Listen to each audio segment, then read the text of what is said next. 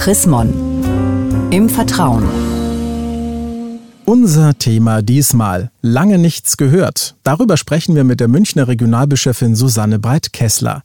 Da gibt es Menschen im eigenen Leben, die man eigentlich sehr, sehr gerne hat, die man vielleicht sogar liebt und trotzdem ist der Kontakt, der Gesprächsfaden irgendwie abgebrochen. Frau Breit-Kessler, die Gründe dafür, die können ja sehr, sehr vielfältig sein.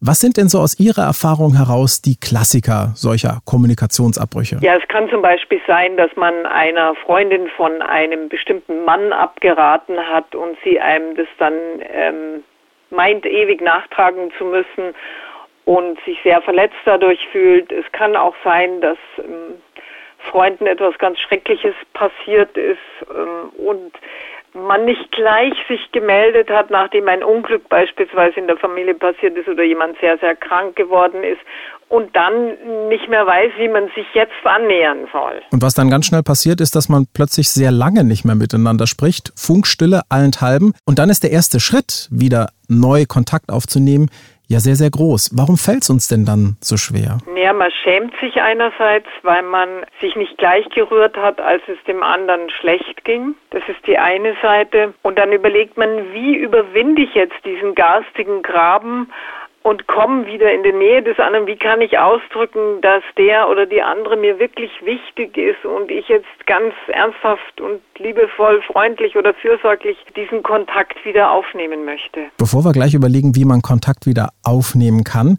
wenn es auch schwer fällt, Warum sollte man aber auf jeden Fall über den eigenen Schatten springen und die Aussprache suchen und es nicht weiter verschleppen? Ja, weil es einen selber ja belastet und mitläuft. Weil wenn, wenn es einem völlig gleichgültig wäre, würde es einen ja nicht umtreiben. Da wird man ja nicht Tag und Nacht oder stundenlang dran denken und überlegen, wie mache ich es nur, wie mache ich es nur.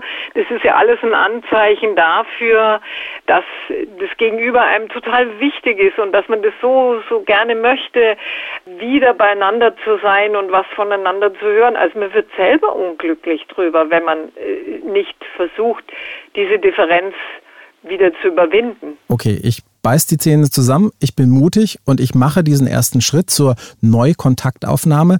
Wie mache ich denn das dann am geschicktesten? Äh, das Geschehene einfach unter den Teppich kehren ist wahrscheinlich der falsche Weg. Nein, also ich ich denke, man muss sich erstmal selber wirklich klar werden darüber, warum habe ich mich so verhalten, wie ich mich verhalten habe. Und dann finde ich, sollte man auch darüber sprechen und sagen, ich habe Angst gehabt, weil ich nicht wusste, was ich sagen soll. Ich war feige, ich war besorgt oder ich war zu sehr involviert in eigene Probleme. Ich finde, es gibt nichts, was wohler tut als Ehrlichkeit in solchen Fällen, weil alles drumherum Geschwätze und Geschwafel nimmt einem der andere sowieso nicht ab. Und wie mache ich das dann rein praktisch? Schreibe ich eine SMS, eine E-Mail oder rufe ich mal schnell an? Also auf gar keinen Fall. Ich bin hier die Vorkämpferin für den richtig altmodischen Brief, den man mit der Hand schreibt. Und zwar deswegen, weil man sich selber mit solchen Briefen mehr Mühe gibt. Und zum anderen, was ich noch wichtiger finde, weil der andere, den man da schreibt, Zeit hat, diesen Brief in Ruhe zu lesen. Der wird nicht überfallen von einer SMS, wenn er gerade im Zug sitzt, sondern der hat einen Brief, den er lesen kann, bei dem er vielleicht nach der Hälfte den erstmal weglegt, dann wieder aufnimmt.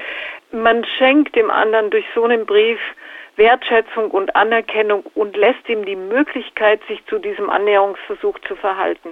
Was mache ich aber, wenn er sich so verhält, dass er scheinbar keinen Kontakt mehr zu mir haben will, dass die Verletzung vielleicht zu groß ist. Da hilft nur Respekt vor dieser Entscheidung, dann ist es so. Ich würde nicht nachsetzen, wenn man einen so wirklich dann einfühlsamen, nachdenklichen und offenherzigen Brief geschrieben hat, denn dann hat man ja seine Seele offenbart und das, was einen alles beschäftigt hat. Und wenn der andere darauf nicht eingehen möchte, dann ist gut, dann muss man das hinnehmen. Vielen Dank, Frau Breit-Kessler. Und mehr zu diesem Thema lange nichts gehört von und mit der Münchner Regionalbischöfin Susanne Breit-Kessler gibt es auch nachzulesen, nämlich in der neuesten Ausgabe des Magazins Chrismon. Ein Blick in das aktuelle Heft lohnt sich allemal. Sie haben darüber hinaus noch Fragen, Anregungen, dann freuen wir uns auch über eine E-Mail. Schreiben Sie an leserbriefe@chrismon.de. Ich sage derweil Dankeschön fürs Zuhören. Bis zum nächsten Mal. Mehr Informationen unter www.chrismon.de